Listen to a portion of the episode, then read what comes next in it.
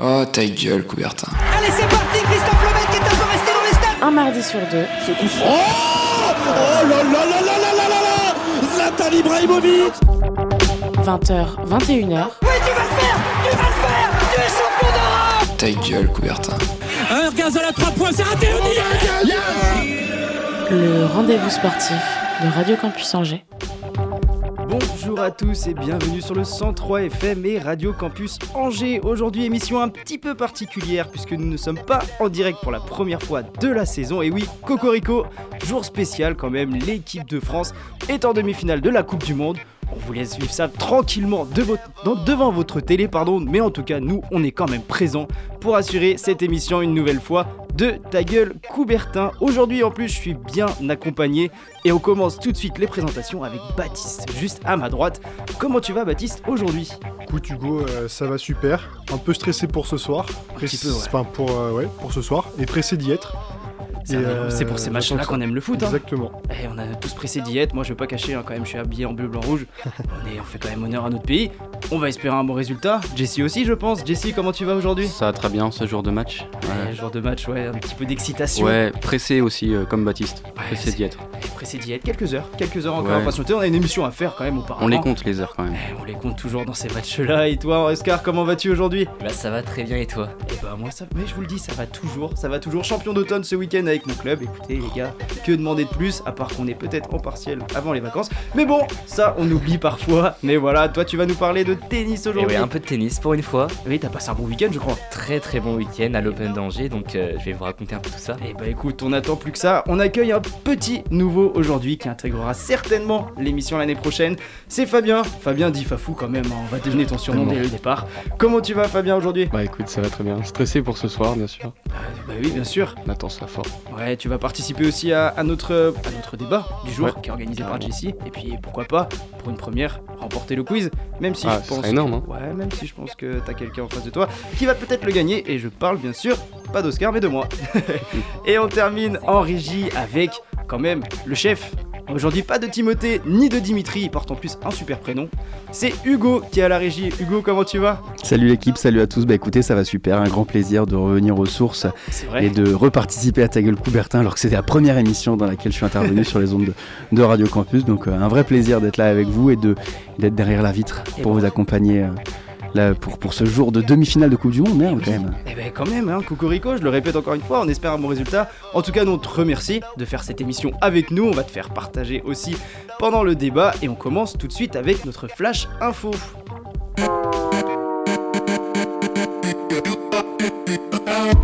Football au basket en passant par le rugby ou le hockey, ce flash info est une nouvelle fois bien rempli. Et oui, débutons tout d'abord par du football et notre SCO d'Angers qui prépare son retour. S'il affronte Niort en match amical ce mercredi, l'entraîneur par intérim Abdel Bouadzama a tenu hier sa première conférence de presse. Il y a notamment dévoilé les prémices de sa politique sportive avec le retour d'un système à 4 défenseurs et espère insuffler un nouvel état d'esprit à une équipe, on le rappelle, lanterne rouge de Ligue 1. Reste à voir si l'ex-directeur du centre de formation Angevin sera présent sur le banc le 28 décembre prochain lors de la reprise de la Ligue 1 à Ajaccio. Du côté du club amateur, on ne les oublie jamais, la NDC Angers est tombée à Basse-Goulaine. Les Angevins n'ont pas su remonter la pente après une première période catastrophique et s'inclinent 2-0. À la trêve, les hommes de Pierre Naudet sont derniers de R1 avec une seule victoire en 9 matchs. Autant dire que ça fait mal, alors que de leur côté, les féminines de la Croix-Blanche se sont inclinées en Coupe de France féminine face à Saint-Malo sur le score de 4 buts à 1. Enfin, passons au score rugby où la Baumette n'est malheureusement plus une forteresse puisque les Angevins ont enchaîné un deuxième revers de suite à domicile, cette fois-ci face au Racing Club Saint- Saint-Sébastien Basse-Goulaine. Accusant un retard de 15 points à la mi-temps, les scoïstes de Victor Barras n'ont pas réussi à rattraper leur retard et s'inclinent 27-33. Au classement, le SCO est toujours 5ème de Fédéral 3. Et maintenant, direction les parquets avec l'EAB et l'UFAB. Et oui, après s'être rapproché de la finale de Leaders Cup la semaine passée, le AB retrouvait la Pro B avec la réception de Chalon-Reims vendredi. Sous pression pendant les 20 premières minutes, les Angevins ont su réagir, mais sans parvenir à renverser ce match pour finalement s'incliner 93-81. Cette défaite est un petit événement puisque le AB concède là sa première défaite à domicile depuis, tenez-vous bien, un an et demi, et précisément mars 2021. Les féminines de l'UFAB, quant à elles, poursuivent leur parcours en Eurocup avec un bilan de 4 victoires pour une seule défaite. les joueuses d'Aurélie Bonan sont déjà qualifiées avant de recevoir à Jambouin ce mercredi une équipe de Ragouzza qu'elles avaient largement étriée au match aller. Avec une courte victoire 75-73 ce week-end en Ligue féminine de basket à Landerneau, les Angevines ont fait le plein de confiance. Enfin, changement de salle et direction le Haras où le SCO Handball a montré ses limites à Martigues. Sans ces nouvelles recrues tunisiennes qui étaient blessées, les protégés d'Issamtej ont cette fois-ci pioché contre un mal classé. Après 11 journées sans partage, les Angevins enregistrent donc leur première défaite de la saison et le SCO ne passera malheureusement pas la trêve invaincue de sa poule de N1 Elite. Et prochain match samedi avec une grosse affiche et la réception du PSG. Sur les glaces avec d'Angers. Et jamais 203 comme dirait l'expression, puisqu'avavec un troisième match à l'Arène Ice de Sergi Pontoise en 15 jours, les Ducs d'Angers y ont pris leurs habitudes. Déjà vainqueurs en Ligue Magnus puis en Coupe de France, les joueurs de Mario Richer n'ont pas fait mentir l'expression en s'imposant une troisième fois vendredi sur le score de 5-1. Au classement, Angers conforte donc sa troisième place à 5 points du leader Grenoble et prochain match, prochain rendez-vous pardon, mardi à l'Ice Park avec la réception d'Anglette. Enfin terminons ce flash info avec un petit mot sur nos Hawks d'Angers Roller que nous recevions dans le studio il y a quelques semaines et qui termine la première phase du championnat à la cinquième place pour un bilan de 4 victoires et 5 défaites. Rendez-vous désormais l'année prochaine, le 14 janvier prochain, pour les coéquipiers du meilleur pointeur Charlie Allard qui recevront les Lions de Bordeaux. Alors messieurs, après ce tour d'horizon du sport angevin, que retenez-vous de l'actualité sportive de cette semaine? Bah écoute, euh, pour le SCOFoot, il n'y a rien à dire, c'est la trêve, mais euh, je vois que pour les filles de l'UFAB, c'est très bien ce qu'elles font en ce moment. Euh, donc faut qu'elles continuent sur, sur cette lancée. quoi. Eh ben, c'est une, c'est une première saison, enfin une première saison en Eurocup et une qualification quand même. C'est il y avait un petit peu moins d'adversité qu'en LFB où elles font, elles font face à des duels euh, acharnés. Je pense par exemple au match euh, contre Basketland euh, il y a 10 jours. Là, c'est vrai que l'Eurocup, bon, là, je pense que la victoire euh, cet après-midi euh, ou ce soir à 18h contre Ragusa devrait, devrait pas poser de problème. hein. Elle leur avait mis 38 points d'écart au match On aller, donc voilà, c'est histoire de, de faire le plein de confiance. Mais bon, parfois elles sont un peu sous courant alternatif. Là, pour l'instant, c'est positif. Donc, terminer au moins l'année 2022 euh, sur, euh, sur une bonne note, je pense.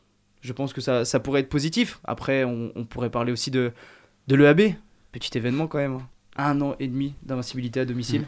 C'est très fort. Bah, c'est, Surtout quand on fait sa première saison en Pro B. c'est surtout ça. ouais. Ils impressionnent tous les, bah, tous les amateurs de basket. euh, et puis euh, nous aussi, puisqu'on ne s'attendait pas à ce qu'ils soient autant performants.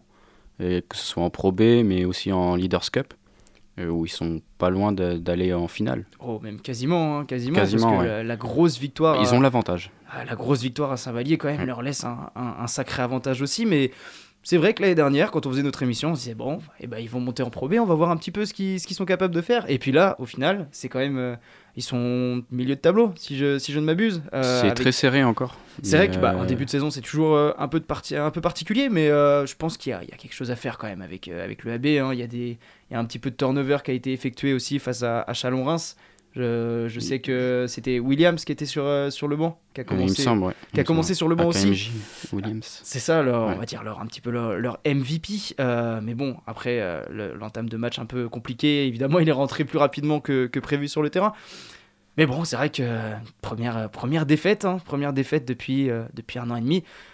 On marque le coup, on marque le coup, ça fait un petit peu mal à la tête. Faut repartir vers l'avant tout de suite, hein. c'est ce qu'on dit toujours. Les phrases de coach, hein, c'est les phrases bateau, mais au moins, c'est ce qu'il faut, c'est ce qu'il faut toujours dire. Après, on a quand même un résultat positif, hein. on le dit chaque semaine. On en parlait avant l'émission aussi avec Oscar. Les Ducs. Les Ducs, Alors on, va essayer, bah, on espère que en tout cas ils se maintiendront en, en haut du classement malgré euh, les matchs d'avance qui- qu'ils ont. Mais euh, en tout cas ils ont, ils ont bien performé euh, contre Sergi euh, la semaine dernière et on espère, bah, on, espère en tout cas qu'ils qu'ils- qu'ils iront battre Anglette. Bah, tu, le, tu le dis en plus, hein, 15 matchs de plus. hein. 15 matchs supplémentaires par rapport aux autres. Moi, pour avoir fait le match contre Gap le- la semaine dernière, c'est vrai qu'on les sent un petit peu, un petit peu fatigués. Ils peuvent toujours compter sur leur ligne offensive. hein. Jonathan Charbonneau, qui est, euh, qui est le deuxième meilleur pointeur aussi de Synerglass euh, euh, Ligue Magnus. Après, il y a un- quand même un, un planning chargé qui arrive. hein. C'est vrai, la Là, Continental Cup. Ouais, il y a, il y a là comment, euh, il y a les, il y a là, il y a la trêve internationale où on a Théo Sarliev qui a été euh, sélectionné euh, en équipe de France.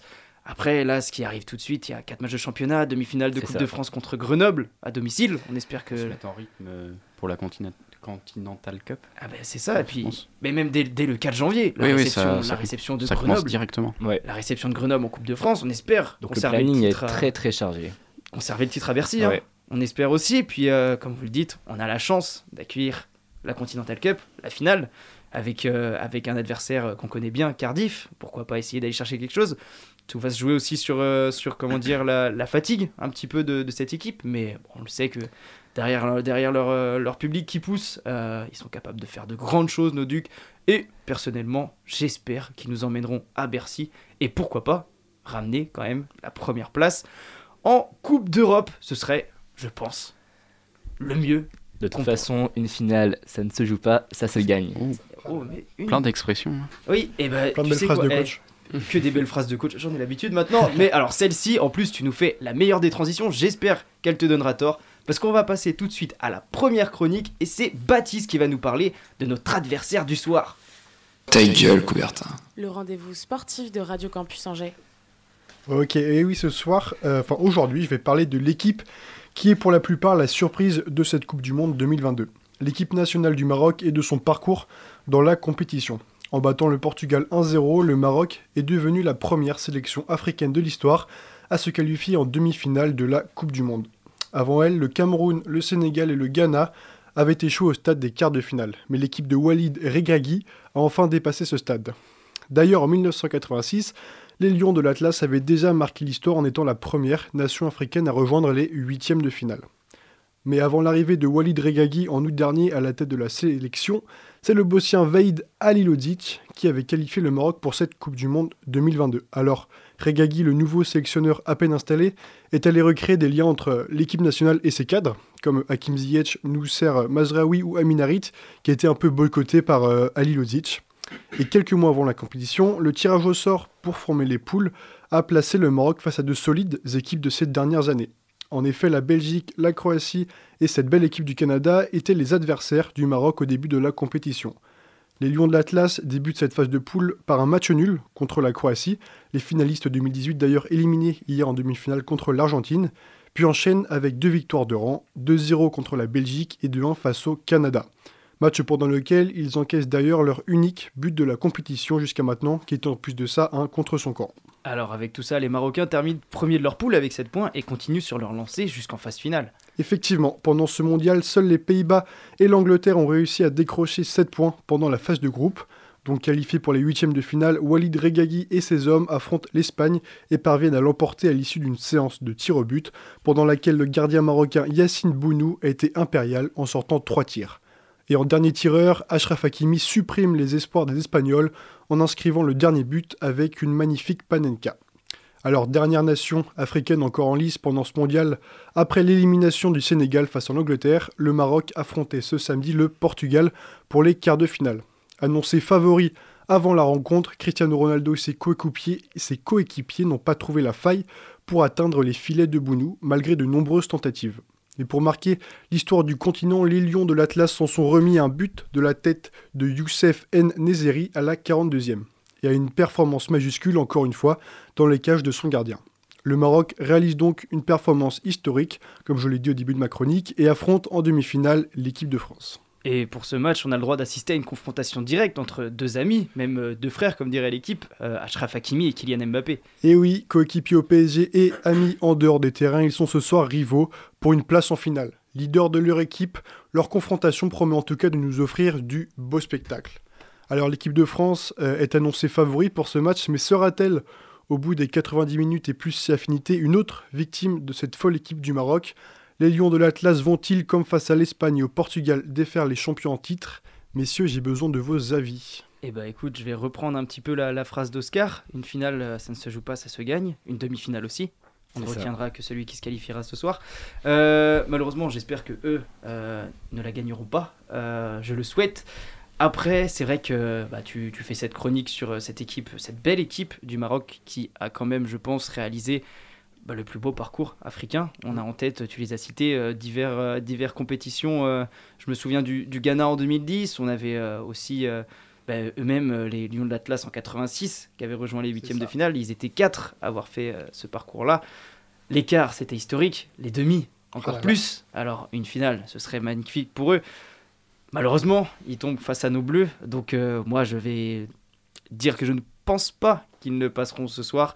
Aussi parce que ils ont beaucoup, beaucoup donné. euh, on va prendre un peu l'œil du coach. euh, c'est un système qui leur demande beaucoup, je pense, d'efforts, euh, que ce soit défensif. Euh, vous voyez, juste avant l'émission, je regardais la, la conférence de presse de Walid Regragui. On insiste. euh, Très, très bon coach qui est arrivé il y a très peu de temps et qui fait déjà de, de très belles choses pour cette équipe du Maroc, euh, qui insistait sur euh, la possession. Et c'est vrai qu'on Mm. est un peu dans une, euh, dans une période où chaque journaliste et chaque euh, fan de football que, que nous sommes aussi euh, défend ce style-là. On a été euh, inculqué avec euh, Pep Guardiola pour le jeu de possession. Et lui réagissait en disant que bah, si il pouvait nous battre avec 30% de possession, il le ferait. D'ailleurs, il disait qu'il aimait beaucoup le, le jeu de Didier Deschamps et de justement que pas besoin d'avoir la possession pour, pour gagner. Euh, ceci étant dit, euh, quand même petite nuance. Enfin, euh, moi j'ai une totale confiance en l'équipe de France puisque de manière générale ils ont une équipe intrinsèquement meilleure que cette équipe marocaine. Mais le Maroc va jouer à domicile et ça il faut vraiment le noter que dans un stade, les Bleus ils ont quand même depuis le début de la compétition plutôt joué dans des stades vraiment tristounes. C'était rarement plein, rarement des ambiances de dingo. Et là ils vont se retrouver face à l'intégralité du Maroc qui s'est donné rendez-vous dans le stade. Euh, ils sont tous avec leur petit sifflet dans la poche là, euh, pour, pour siffler l'équipe de France euh, à chaque fois qu'ils auront des possessions de balles. Et euh, quand on connaît la jeunesse de l'équipe de France, euh, la pression que ça peut avoir une demi-finale de Coupe du Monde, il faut quand même pas non plus négliger l'impact euh, du public et des supporters euh, sur cette rencontre.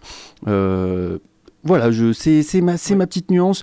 Euh, je pense que, bon, quand on voit la perte de balle de Chouameni dès la minute 3 face à l'Angleterre, euh, ça peut quand même vraiment faire flipper sur euh, la qualité aussi de ce qui se passe dans la tête de ces, de ces jeunes joueurs en, en équipe de France. Quoi. Oui. Non, c'est vrai. Puis euh, je vais appuyer ça avec, avec des chiffres aussi. Tu disais que le stade serait marocain ce soir. Je pense que le Maroc joue avec tout un continent derrière lui. hein. C'est euh, toute l'Afrique est derrière le Maroc ce soir.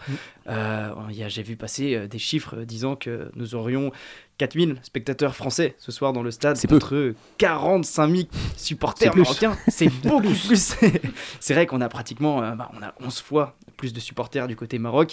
Euh, je pense que psychologiquement, tu l'as dit, on a une équipe très jeune. Eux, à l'inverse, ont une équipe très expérimentée, même si ils font face avec quelques blessures. Ils ont perdu leur charnière centrale, euh, euh, Naïef Aguerd. euh, défensive, presque. avec euh, Romain Saïs qui est sorti sur blessure lors du, Saïs, du dernier match. Naïef Aguerd. Qui n'était pas là. Et Mazraoui aussi. Aussi, apparemment, qui peut-être pourrait revenir ce soir.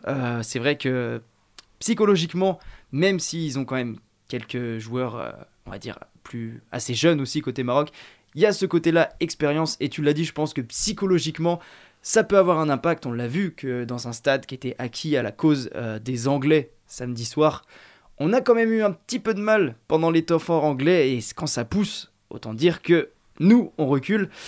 Voilà, c'est un peu le jeu de l'équipe de France. Par ailleurs, grosse pensée euh, pour, euh, pour Romain.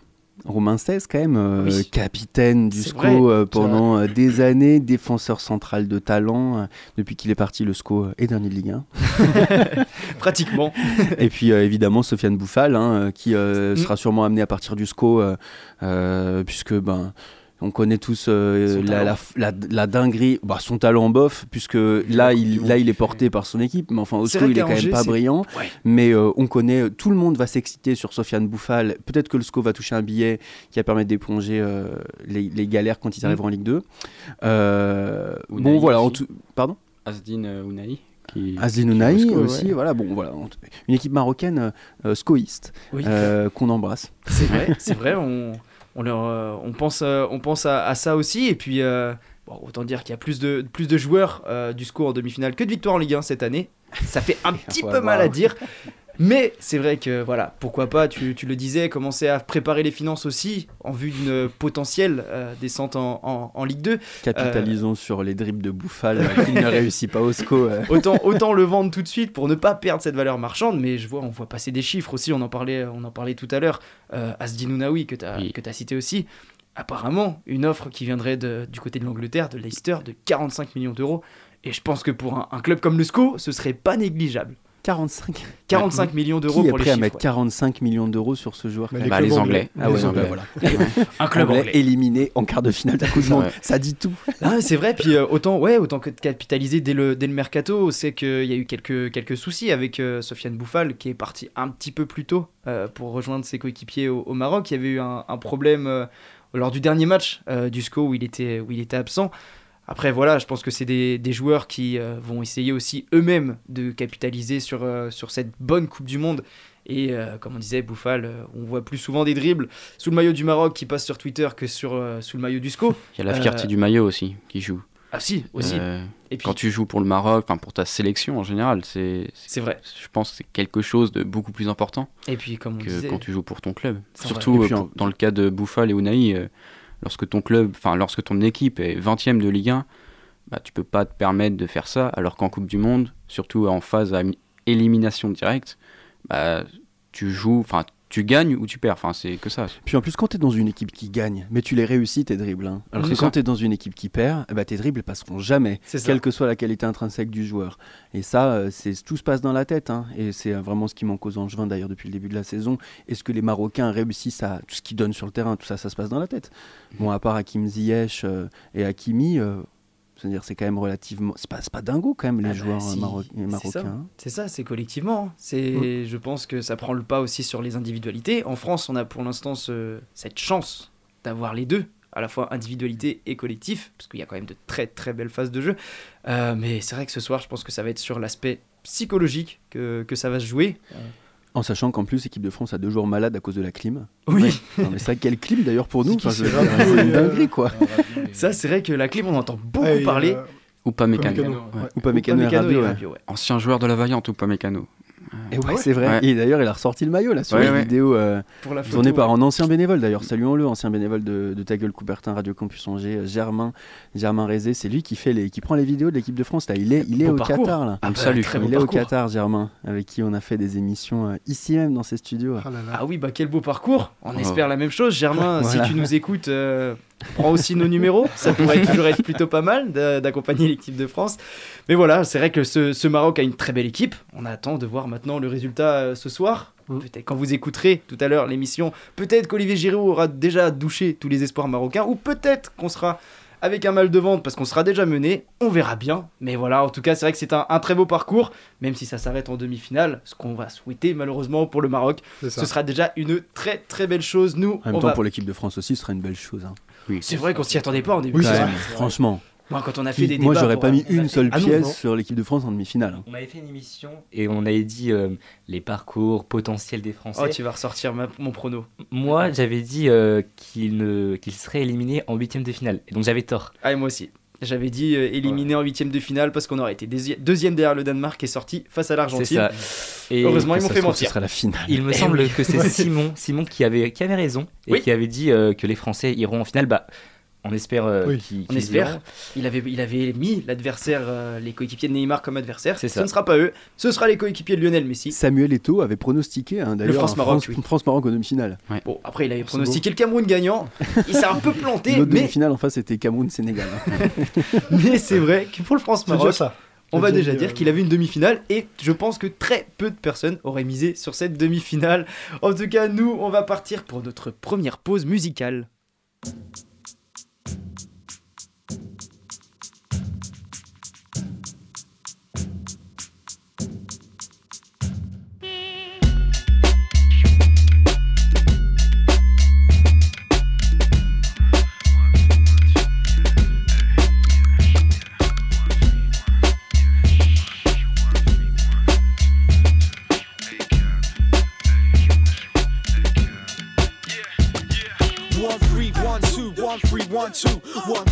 one two one three one two. Run the church, run the truth, we my feet on you. I'm an animal. Yeah, yeah. One three one two one three one two one three one two one three one two.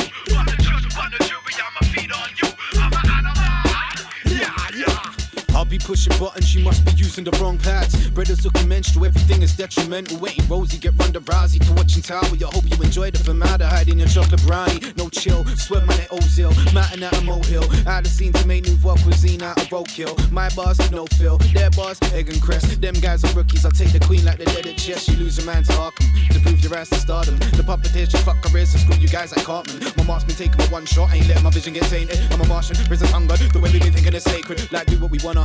Globe trotter, be a damn like Randa Blunts get lit, lungs get fucked. Match just get kicked like Cantonari. Ain't got bars of gold. Like Rothschild and Cole. The evil ain't in my pool, so I ain't on riding that boat. One three one two, one three one two, one three one two, one three one two.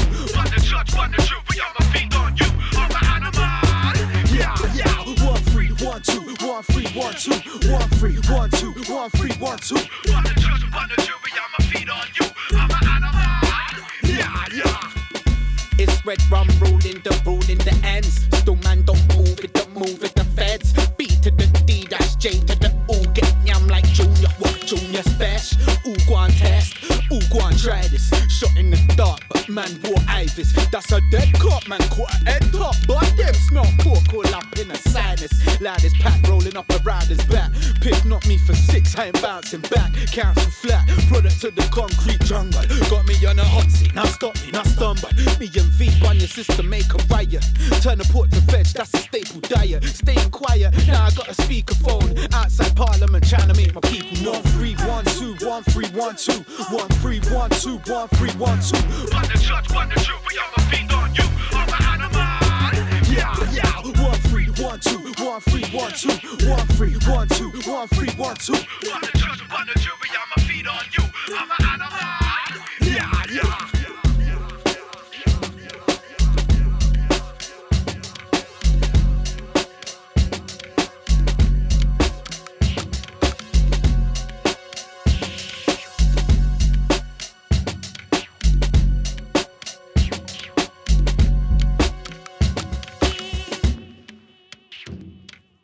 20h, 21h, Ta gueule, Coubertin. le rendez-vous sportif de Radio Campus Angers. De retour sur le 103 FM et Radio Campus Angers pour la deuxième partie de notre émission de la semaine, Ta gueule Coubertin. Et comme d'habitude, cette deuxième partie est réservée au débat de la semaine, puisqu'on approche de la fin de la Coupe du Monde.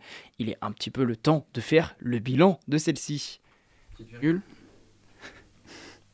20h, 21h, Ta gueule, Coubertin. le rendez-vous sportif de Radio Campus Angers. C'est pas la bonne, mais t'as capté, tu vois. C'est pas grave, Il a pris un petit contre-pied là. Alors comme vous le savez, on approche vers la fin de cette édition 2022 de la Coupe du Monde. Comme tout fan de football, on a pu voir le magnifique but du Brésilien Richarlison ou encore le coup franc direct du Mexicain Chavez. Mais ce ne sont pas les seules choses que l'on a pu vivre sur cette édition. Il y a eu de nombreuses surprises, à commencer par la victoire de l'Arabie Saoudite sur l'Argentine, ou encore une, élimi- une élimination en phase de poule qui se joue pour à peine 2 mm. Il y a aussi eu le parcours historique du Maroc, sur lequel on est revenu avec Baptiste. Bref, ma question est simple, sur le plan sportif, assiste-t-on à la meilleure Coupe du Monde? Alors on va se baser sur euh, le point de vue sportif, comme tu l'as dit, parce que bon, il y a eu euh, beaucoup de choses dont on a longuement parlé lors de nos émissions euh, avant, euh, avant cette Coupe du Monde, tout ce qui était problème euh, écologique, droits humains, tout ça. Voilà, maintenant, si on se concentre simplement et on fait une petite rétrospective sur le sportif, bien que ça ne m'arrange pas que ce soit l'hiver, puisque si on gagne ce soir, euh, on va fêter ça en doudoune, ce qui est un petit peu bizarre. Mais c'est vrai que sur le point de vue sportif, tu les as cités, il y a eu beaucoup, beaucoup de belles choses, beaucoup de surprises également. Euh, on pense au, au Japon, euh, à l'Arabie. Saoudite. L'Arabie Saoudite qui m'a fait perdre de nombreux points sur mon petit prono. Euh, C'était d'ailleurs ma première défaite sur mon petit prono. Je m'en souviens encore. C'était pas fameux fameux sur, euh, sur les paris, mais, euh, mais au moins c'est vrai que sportivement je trouve qu'on a, on a un petit peu, euh, on a comment dire, vécu ça à fond. Euh, un petit peu particulier aussi, puisque la majorité des matchs avaient lieu la journée.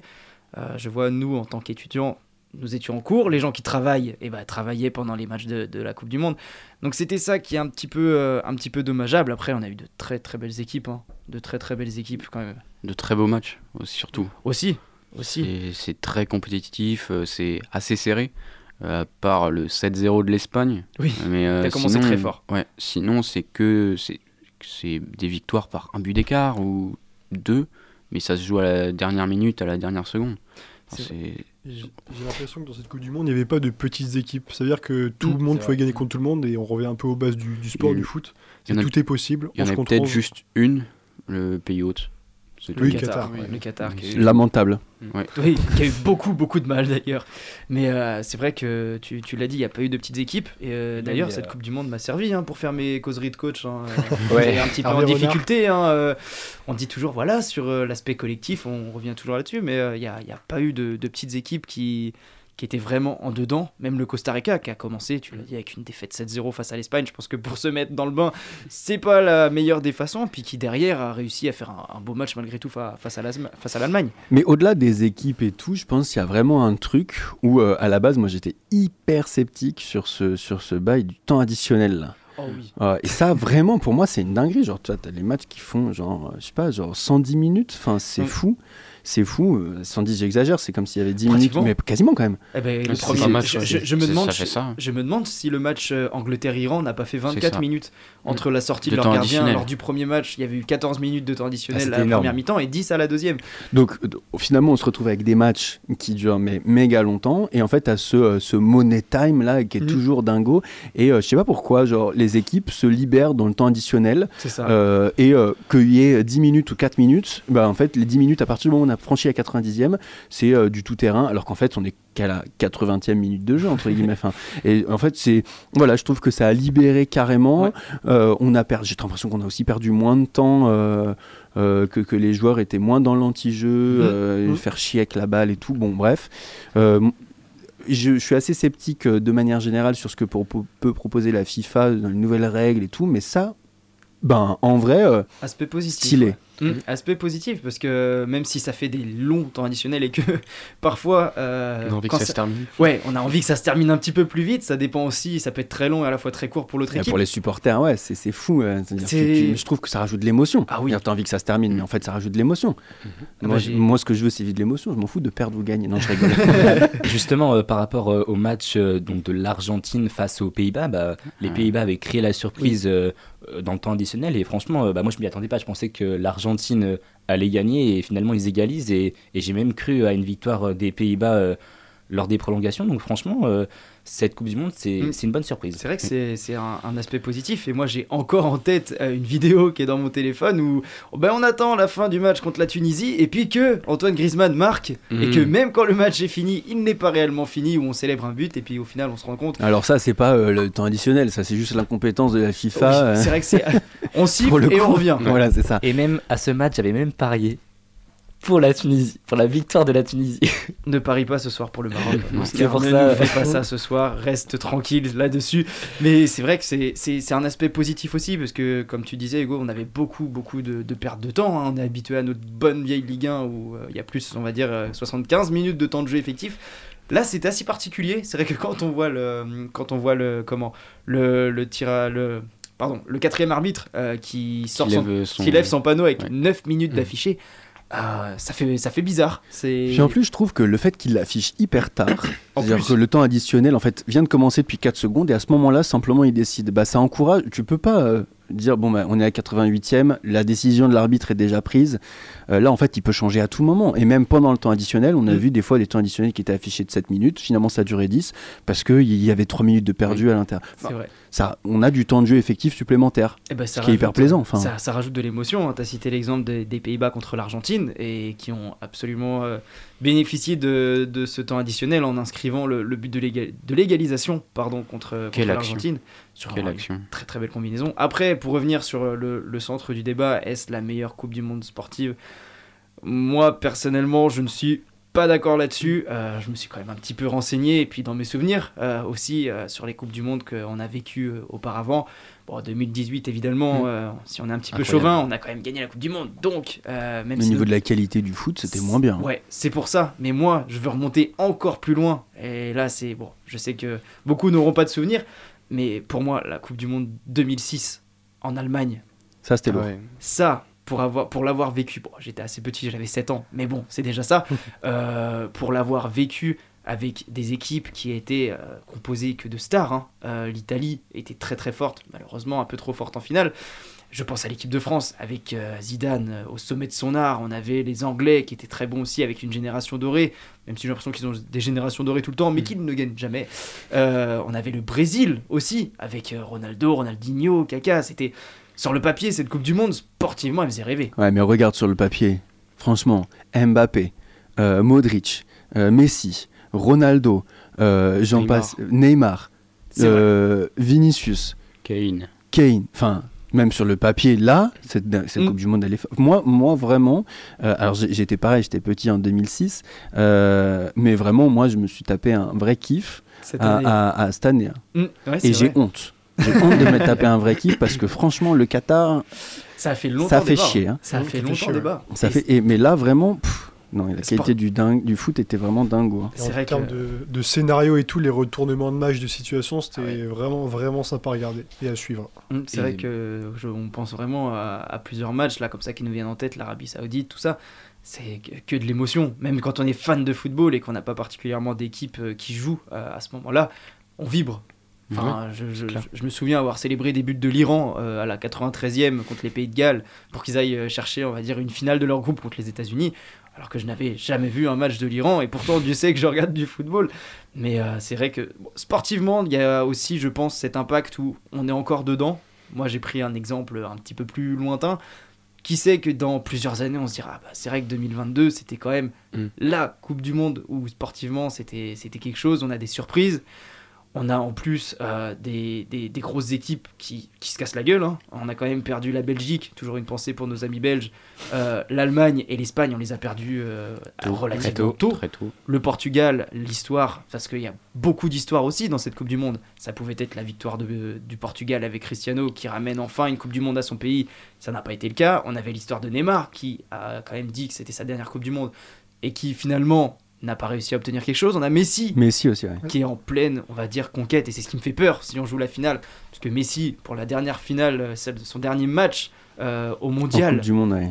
et Il va quand tout on, quand on voit les images à Buenos, euh, Buenos Aires, euh, sincèrement, t'es poussé par tout un peuple, et pour aller chercher le seul titre qui lui manque, on a le Maroc aussi, même si bon, Mais euh, je trouve qu'en sportivement, effectivement, il y a vraiment des beaux trucs, des beaux Mm. matchs, des machins, mais vraiment que sportivement, c'est fou. Par contre, moi, ce que j'aime aussi euh, en Coupe du Monde, et cela, j'ai pas eu, c'est les petites histoires des supporters, c'est les chants dans les rues, euh, c'est l'ambiance autour, c'est euh, et là vraiment, ben j'ai pas eu ça. Et ça, par contre, je- on peut l'imputer à Mm. l'organisation et au fait que ce soit au Qatar.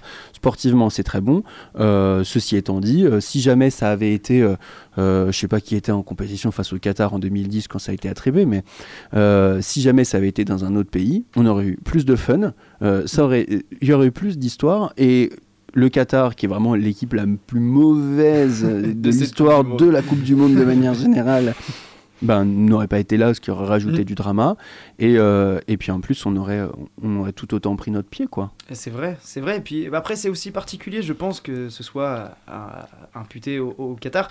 Il y a aussi l'hiver, on le rappelle, hein, parce que même dans les rues, je me souviens avoir fait des émissions où on disait à 4 jours de la Coupe du Monde, êtes-vous hypé par cette Coupe du Monde? Euh, Et puis on disait, bah, c'est dans 4 jours, alors que moi, je me souviens attendre pendant des mois et des mois pour que ça, ça ait lieu l'été. Là, c'est vrai que c'est particulier, même dans les rues, il y a eu, la, on va dire, les premières célébrations qui ont eu lieu contre l'Angleterre euh, dans les rues d'Angers, C'était incroyable. ce, qui Ouais, ça, était, fou. ce, qui, ce qui était très bien, mais c'est le, c'est le premier match. euh, mais non, mais où- c'est surtout dans les rues de Doha. Il se passe rien. Et il se passe que dalle. Il n'y a pas d'image. Il se passe ça. rien. Il n'y a pas d'image qui montre que les supporters sont affolés, il y a une liesse. C'est tout est dans les dans les pays, euh, enfin pas le Qatar. En gros. Mm. Tout Ouais, dans les pays euh, participants. Les seules images de Liesse, c'était des faux supporters et c'était à deux jours de la Coupe du. Monde où ils ressemblaient plus à des Pakistanais qu'à nos bons vieux Français. Mais bon, ils étaient Qui- payés. à, à ce qui paraît, les Argentins font des dingueries dans les, Ouais. dans, dans les, dans les fan zones, euh, dans les pseudo fan zones qatari, qatariennes. Euh, mais bon, pareil, on n'a pas d'image. Enfin, Mm. on n'en sait rien. On ne voit rien. On ne voit rien. Puis il y, a- y qui- trois journalistes qui sont morts pendant la Coupe du Monde. Enfin, C'est assez particulier. Alors c'est particulier, on sait pas. Alors pour l'instant, on, ne suppose de rien. Ils soupçon. sont, ils, ils sont morts de, pour l'instant de cause naturelle, Mm. mais euh, il y a le- la famille du journaliste américain qui est mort en plein match, qui était, euh, qui avait été euh, vu avec un, un maillot aux couleurs euh, du drapeau arc-en-ciel, mais la famille elle est persuadée qu'il s'est fait assassiner. Donc il y a aussi, je, voilà, euh, je pense qu'on peut pas euh, dissocier euh, le sportif du, euh, du contexte, quoi. C'est vrai que c'était assez C'est particulier. c'est trop ouais. dur parce que même on n'a pas d'image. Euh, la, la Coupe du Monde, c'est pas que du foot, merde. Mm. C'est tous les supporters, c'est tout, c'est tout ce qui se passe. C'est l'émotion. C'est, c'est- ce sera le maître mot de ce débat, l'émotion. Et maintenant, on va être dans l'émotion, mais là, ça va plus être dans l'adversité, puisqu'on passe à ce fameux quiz. Hugo, bien sûr, tu joues avec nous. hein. T'es- tu, tu participes, bien sûr, à, très ce- mauvais, mais à ce quiz. Et c'est Jessie qui nous a préparé quelques petites questions. Ce sera. Un Je te laisse- quiz, je te laisse la euh, main. un quiz spécial Coupe du Monde, En avec les records que- battus lors de cette Coupe du Monde. En espérant que Baptiste et moi euh, essayent d'aller chercher une victoire. On le rappelle. point. On le rappelle pour l'instant, oui, les deux derniers de ce quiz qui a quand même une euh, certaine, une certaine saveur, puisque les deux derniers ont la lourde responsabilité de tous nous inviter à boire un verre, alors que le premier repartira avec un ou deux. Bon, après, ça, c'est vous qui le voyez, mais le premier repartira avec le maillot de son choix. Et pour l'instant, si je ne m'abuse, c'est Justin qui a un 2 sur 2, le- notre nouvelle recrue en L1, et une certaine personne à ce micro, moi-même, qui est à 75%, un 3 sur 4. Donc j'espère, Jessie, aujourd'hui, que tu vas encore me faire gagner. Bon, on va voir cela. Alors contre l'Angleterre, Olivier Giroud a marqué son 53e but sous le maillot bleu. Sur ces 53 réalisations, combien ont été marqués de la tête? 12, 18. 15. 32. 17. Et c'est Oscar qui a raison, c'est 15. c'est bravo. 6 de plus que... Euh, non, c'est euh, 9 de plus que Thierry Henry. Thierry Henry en avait marqué 6. Je commence bien. moi. C'est fou parce qu'on a- on aurait pu penser que C'est vrai. qu'il en aurait mis plus de la tête quand même. C'est pas tant. C'est c'est déjà pas mal. Ouais, 15, mais t'as vu Giroud Oui, oui, quand même. Quand on a Ouais, son vu sa gabarit, taille, il on, se dit pas, il est, on te dit pas qu'il est à l'aise des pieds quoi. C'est vrai. Et Justement, euh, en restant sur Olivier Giroud, dans quelle ville française a-t-il été proposé de renommer le stade en, en l'honneur d'Olivier Giroud? Nantes. Euh, Petit indice, c'est un club dans lequel Giroud a évolué. ok, alors Une je- ville dans... Tours. Nantes. Grenoble. j'aurais dit Istres. Ah, Je sais pas bien. Euh, allez, Cherbourg. J'ai entendu Tours. Ouais, Tours. C'est- C'est Hugo Ouais. Ouais, c'était son C'est- premier c'est club, son club Exactement. formateur, c'est Ouais. ça. De 2008 à 2010. Aïe, aïe, Stade. Olivier Giroud. Ouais. Ah, ça flingue. Ça pourrait être beau. Ça stade de la, volée- de la vallée du Cher qui se transforme en stade Olivier Giroud. Pourquoi pas Troisième question. Lionel Messi a disputé hier soir son 25e match. Quel joueur allemand a-t-il égalé pour ce record du joueur qui a joué le plus de matchs en Coupe du Monde? Hugo Un joueur allemand. euh, bon, je vais partir sur euh, l'ancien. euh, non, le, toujours le meilleur buteur en Coupe du Monde. Je vais partirais sur euh, Miroslav Klose. C'est pas bon. Moi, je dirais Gérard Müller. C'est pas bon non plus. Philippe Lam. C'est Ah pas bon bon non plus. Schweinsteiger. Je l'ai pas là. Schweinsteiger. Non plus. Bon, bah, on va passer sur la deuxième stratégie, le gardien. Oliver Kahn. Ah bah oui. Non. c'était Ah, mais c'est pas possible. Une proposition, Oscar? Aucune idée. Franchement, Aucune là, idée? euh, Non. Ouais, Müller. Thomas Müller. Müller. T'as des propositions quoi Thomas Müller. Ouais, j'en ai, mais du coup, il y en a deux qui sont éliminés. Merde. Ah ok. Donc, euh, Ah, donc là, c'est qui tout gardien. double attends. Bon, bah, de toute façon, il va rester. je peux les que proposer, mais ça va être, euh, ça va se jouer à la vitesse. Oh là là là là, je suis pas bon à ça, la vitesse. Tadadam. Alors, euh, donc euh, les deux propositions sont Franz Beckenbauer ou Lothar Matthäus. Matthäus. Beckenbauer. Matthäus. Oh, j'aurais dû ça, dire. Oscar. oh là là là là. Il en savait rien depuis le début. Que de la chance les gars Et donc avec la finale, Lionel Messi pourrait devenir le joueur qui a joué le plus de matchs en Coupe du Monde. Le Oui. seul joueur. Ils retenaient leur souffle hier. À un moment, il s'est touché la cuisse et tout le. Oui. c'est ça. Je- L'Argentine a arrêté de vivre pendant quelques secondes, mais je pense qu'il va le battre quand même ce record. Mais bon, hein, Kylian Mbappé arrive vite, vite, vite, vite. Oui. euh. Lui, il arrive pour tous les records, j'ai l'impression. Contre la France, Harry Kane est devenu le co-meilleur buteur de l'histoire de la sélection anglaise aux côtés d'un certain Wayne Rooney. À égalité, combien de buts compte-t-il? Hugo, 53. c'est ça. Eh oui. Eh ouais, parce que c'est le même nombre Très, que, très que fort. Giroud. ouais. C'est le même nombre que Giroud. C'est ça. Merci Grégoire Margoton qui l'a dit pendant le match. Ouais. J'ai retenu, j'ai regardé ça tranquillement chez moi, j'ai Ah, bien regardé chez toi, J'ai bien fait. Avec son penalty raté, il aurait pu euh, Il être aurait le pu seul. à Je te 54. donne le point, je garde mon ambiance dans le bar. Contre le Japon, combien de tirs au but ont été repoussés, repoussés par le gardien croate Livakovic Deux. Deux. Euh, J'avais dit Je sais moi, deux, je dis trois. je sais plus. Ouais, quel- moi, j'aurais dit, j'aurais dit deux aussi parce tu qu'ils en peux, ont tu mis peux un sur le reposer poteau. Tu peux reposer Euh, la question? Ouais. Contre le Japon, combien de tirs au but ont été repoussés par le gardien croate Livakovic? C'était, moi je pense que c'est deux parce qu'il y a eu un poteau. Ouais, c'était deux. C'était 3. Oh. Ah ouais. C'était 3. J'ai un point. Qu'est-ce le qui se Brésil. passe aujourd'hui Ça m'inquiète parce que les outsiders qui sont en train de gagner, de ça me fait peur pour ce de chercher soir. Hugo. Petit, donc pour les points, donc Baptiste un point, Hugo, donc présentateur 1. Oscar 2. Fabien 0. Hugo à la régie 1. On l'oublie pas quand même, hein, on n'oublie pas ce point, il sera noté. Il reste plus plus de que- points que certains de vos chroniqueurs qui sont nuls. On ne dira pas de nom. Alors, euh, quel est le nombre de matchs disputés avec l'Argentine pour Nicolas Otamendi Donc, actuellement, Attends, en Coupe du Monde ou Actuellement. n'importe euh, tous les matchs avec l'Argentine. Nicolas Otamendi. 123 Non, 97. non, c'était Ah, je- pas loin. Je dirais moins. 94. 92. Non, 92 non, 95. Je t'ai pris. non. 96. Alors, est-ce qu'on fait 98. celui qui est le plus proche Ah bah oui. avant, Ouais. pour la première? Donc, Ouais. c'est Hugo. Il est à 99 matchs disputés. Ah, J'ai dit 123, je suis en- Il va passer la barre symbolique bien joué. des 100 s'il joue ce dimanche. Ce bon vieux Nicolas, qui est Ouais. désormais du côté de Benfica. Ah, j'aurais pas, ça. j'aurais pas pensé autant. Ouais, mais ça monte vite, hein, tu Ouais, sais, il n'y c'est a pas beaucoup de. C'est qui le recordman de, de, de sélection en Argentine? Bah, je pense que c'est Lionel Euh, Messi. Ouais, Messi ou Maradona, je sais pas. J'a- J'aurais dit Lionel Messi, j'ai vu passer une stat comme quoi il était à, une- Mm. à 150 matchs, je crois. Ah Donc je Ouais. pense que c'est Lionel Messi. Je pense Je que je pense que c'est. Faudrait regarder. Faudrait regarder. J'ai pas l'info, ouais. Super la On question. va voir ça après. euh. Alors, le capitaine canadien Atiba Hutchinson est devenu le plus vieux joueur de champ titulaire lors d'une Coupe du Monde. Alors, première question pour, pour cela. Euh, à quel âge, euh, quel 39. âge a-t-il? Ouais, c'était 39 ans. Exactement. C'est. 39 et 143 jours. Alors, euh, faut que je calcule. Là, je te euh, mets dans la merde. là. Ouais, en mois, en mois et en jours. Après, ça fait combien à peu près? Ah, euh, bah attends, 143, ça nous fait 4, ça nous fait. Moi, je Euh, faire- moi, je dirais 39 ans et Ça joue au mois, là? 7 mois. Moi Euh, je dis 5. 30, 39 et 5 mois. 39 ans et. T'as dit quoi? 7. 6 mois. Moi, 4 mois. Ouais, 39 ans, 4 mois et 15 jours. Bah, moi, 12 jours.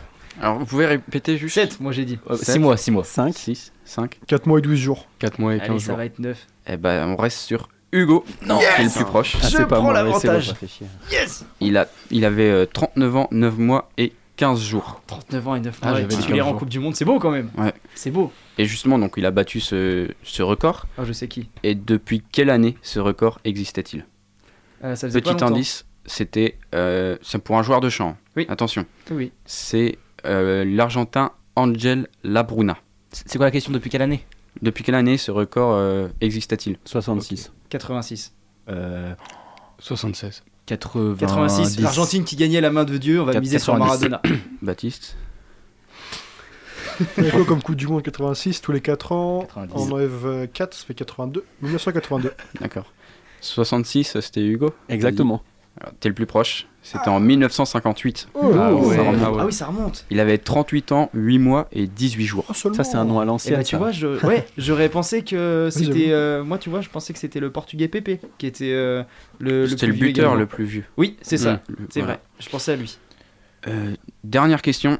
Ah, donc là, Et- c'est la seule opportunité d'égaliser. Voilà. Et c'est une question bonus. Ce n'est plus du foot, malheureusement. Donc, euh, Aïe, les- aïe, aïe, aïe. Du tennis, non Non, non, c'est du basket. Et Oh, Oh.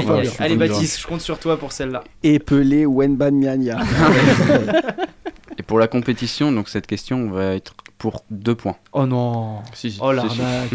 Oh là, là, il y a Attends, une volonté de Hugo, a y. Alors, pour les points, merci Donc. Hugo a 3, Oscar et Hugo à la régie sont à 2, Baptiste, tu es à 1. Et Fabien, 0. Ah, donc Baptiste, tu peux Baptiste. Fabien, points. vous êtes spécialiste en basket, je compte sur Ouais, vous. ouais.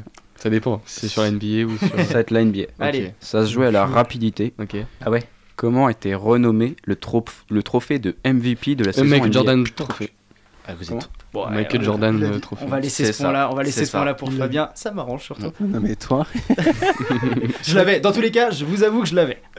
Ça, ça ne change rien du coup au vainqueur. Hugo, tu es vainqueur de ce quiz. Yes, Bravo. yes, yes. Bravo à tous. Encore une Merci. fois, tout le monde a eu un point. Tout le monde, ouais, c'est vrai que c'était partagé. Il y a eu six nouveaux trophées. hein, On parle de ce ce- Michael. Ouais. Il y en a eu plusieurs. Six nouveaux. Donc euh, ça, c'est quand même à noter. On verra comment Très ça très se beau. Ils sont Et, très euh, beaux les trophées. Ouais, de ouf. J'ai vu. Et c'est Ouais, pour ça. J'ai juste vu la photo de celui-là. Donc euh, la question m'a rangé. la question m'a rangé. Mais du coup, on a terminé pour ce débat. Merci Jesse. On passe à la deuxième pause musicale de la soirée.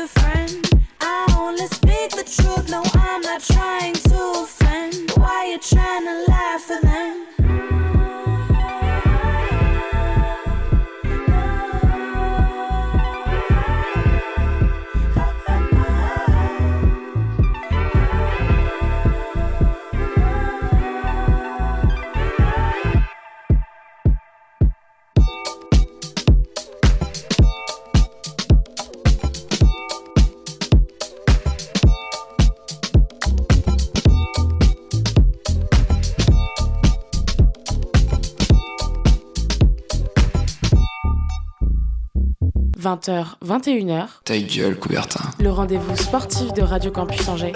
De retour pour la troisième et dernière partie de notre émission Ta gueule Coubertin et cette fois-ci on change de sport, c'est radical et on passe sur un événement qui avait lieu le week-end dernier sur nos terres angevines et où Oscar était présent, tu vas nous raconter un petit peu comment s'est passé l'Open de tennis. Alors si vous ne l'avez pas suivi pendant ce week-end, mais aussi pendant l'intégralité de la semaine passée, l'Open d'Angers était l'événement tennistique à ne pas louper. L'impériale Alicia Parks est désormais la reine de l'Open P2I. L'américaine a excellé face à l'allemande Anna-Lena Fritzam au bout d'une heure 48 de jeu. 6-4, 4-6, 6-4, ce sont les résultats de sa victoire. Pour cette seconde édition, le public angevin a été au rendez-vous. 17 053 spectateurs se sont rendus à l'Arena Loire à Trélazé pour soutenir leur joueuse favorite. Même si ce tournoi fait ses premiers pas depuis 2021, il a eu l'honneur d'être récompensé du prix du meilleur tournoi WTA 125 de l'année en novembre dernier. Et l'Open d'Angers compte bien faire de même pour cette seconde édition. Nicolas Mahut, donc cinq fois vainqueur de Grand Chelem avec son acolyte Pierre Hugerbert, est à l'initiative de ce tournoi. Et notre tennisman angevin nous a proposé un plateau sportif très très relevé euh, cette année. Sophia Kenin, ex numéro 4 mondial et gagnante de l'Open d'Australie en 2020, était de la partie, mais pas seulement. Était présente également Zhang, excusez-moi pour la prononciation, euh, donc qui occupe actuellement la 25e place euh, au classement WTA, faisant d'elle la tête de série euh, de ce tournoi. On avait également Clara Burel, la pépite angevine, actuellement 142e mondiale, et la liste est encore longue. Et mis à part Clara Burel, est-ce que d'autres joueuses françaises pardon, ont-elles participé à ce tournoi? Et bah au départ, elles étaient 5. Tessa, Andriane, Jaffi Trimo et Diane Paris ont été éliminées d'entrée euh, en 16e de finale. Clara Burel et Emeline Dartron euh, nous ont fait rêver puisqu'elles sont parvenues jusqu'en quart de finale. Et euh, même durant ces quarts de finale, on a eu le droit à un choc 100% français puisque euh, Clara Burel faisait face euh, à Jessica Ponchet. Euh, mais la chouchoute des Angevins s'est inclinée aux portes de la demi-finale 2-7 à 0 euh, face à sa compatriote. Et donc Pauline Parmentier, gagnante de la Fed Cup avec l'équipe de France en 2019, n'a pas manqué de, de saluer la performance de Jessica Ponchet, qui était loin d'être la favorite. On était ravis de voir Jessica aller jusqu'en demi-finale cette semaine. Euh, C'est vrai que sur le début du tableau, c'est pas forcément la française qu'on attendait aussi loin dans le tableau, mais on est ravis. En tout cas, euh, Nico a eu du nez, il a, senti qu'il fallait lui donner le wildcard sur ce tournoi et euh, il a été récompensé. Donc, euh, non, non, mais c'est cool euh, aussi de voir que bah, quand on n'est pas favori, on a aussi une chance d'aller loin dans le tournoi et on est ravis que ce soit une française. Le public a, beaucoup aimé son jeu aussi, parce qu'elle a un jeu complètement atypique, fait des choses complètement différentes. Donc, c'est sûr que pour le public, ça change. Des jeux un peu stéréotypés, on dit souvent dans le féminin que que c'est tout le temps la même chose, ben là ils ont, été servis. On est triste de l'avoir s'incliner 6-4 au troisième. Et donc, comme l'a souligné Pauline Parmentier, la 166e mondiale, donc Jessica Ponchet, dont son jeu repose énormément euh, sur les volets, elle a chuté en demi-finale face à l'américaine Alicia Parks. Et peux-tu nous, nous parler un petit peu plus euh, d'Alicia Parks, qui est désormais la reine de l'Arena Loire? Et bah, avant d'en parler davantage, c'est Pauline Parmentier, donc euh, ambassadrice du tournoi, qui nous a décrit la native d'Atlanta en amont de la finale. Mais euh, je pense que Parks, ça va être euh, celle qui va jouer la finale, ça va être une, une joueuse vraiment qu'on va revoir par la suite euh, dans le haut niveau, parce qu'elle est, assez impressionnante depuis le début de la semaine. On l'a vu sur les premiers tours, on pensait qu'elle allait aller au bout et on ne s'est pas trompé. Elle ressemble clairement à Serena Williams dans toutes ses attitudes, dans tous ses mimiques sur le terrain. Elle s'encourage de la même manière. Enfin, il y a vraiment plein de choses qui se, qui se rapprochent d'elle.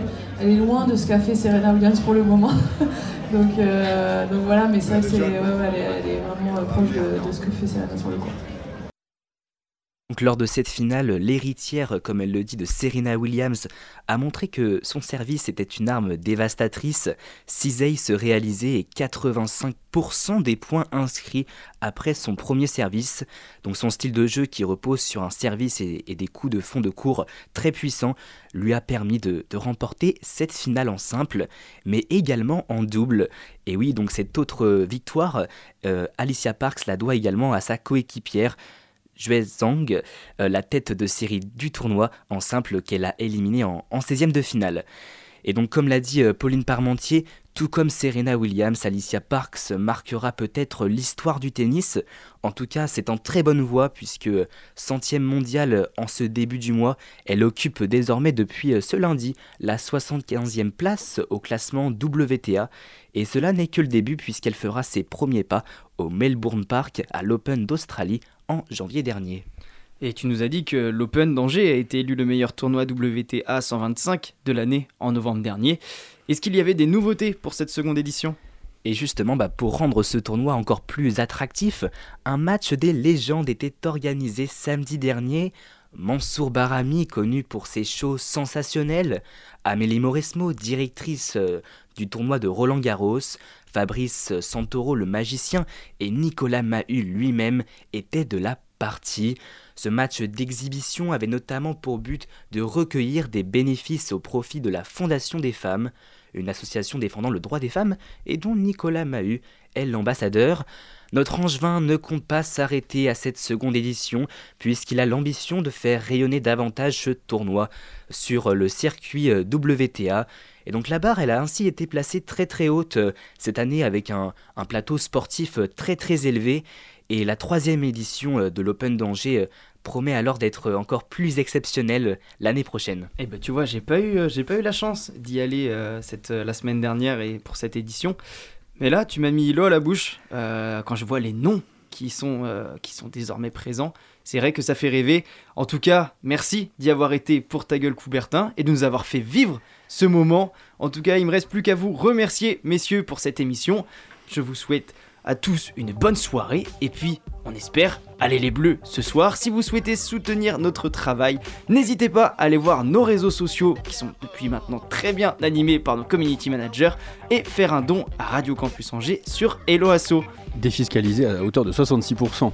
La petite publicité qui va bien et qui vous donne envie également. En tout cas, 100 merci. euros payés, 30 euros pour vous, soit 100 100 euros pour la radio. Ah non, c'est exceptionnel. Allez, c'est signé, c'est bon. Merci en tout cas, messieurs, pour cette émission. Bon match au bleu, bonne demi-finale et à bientôt.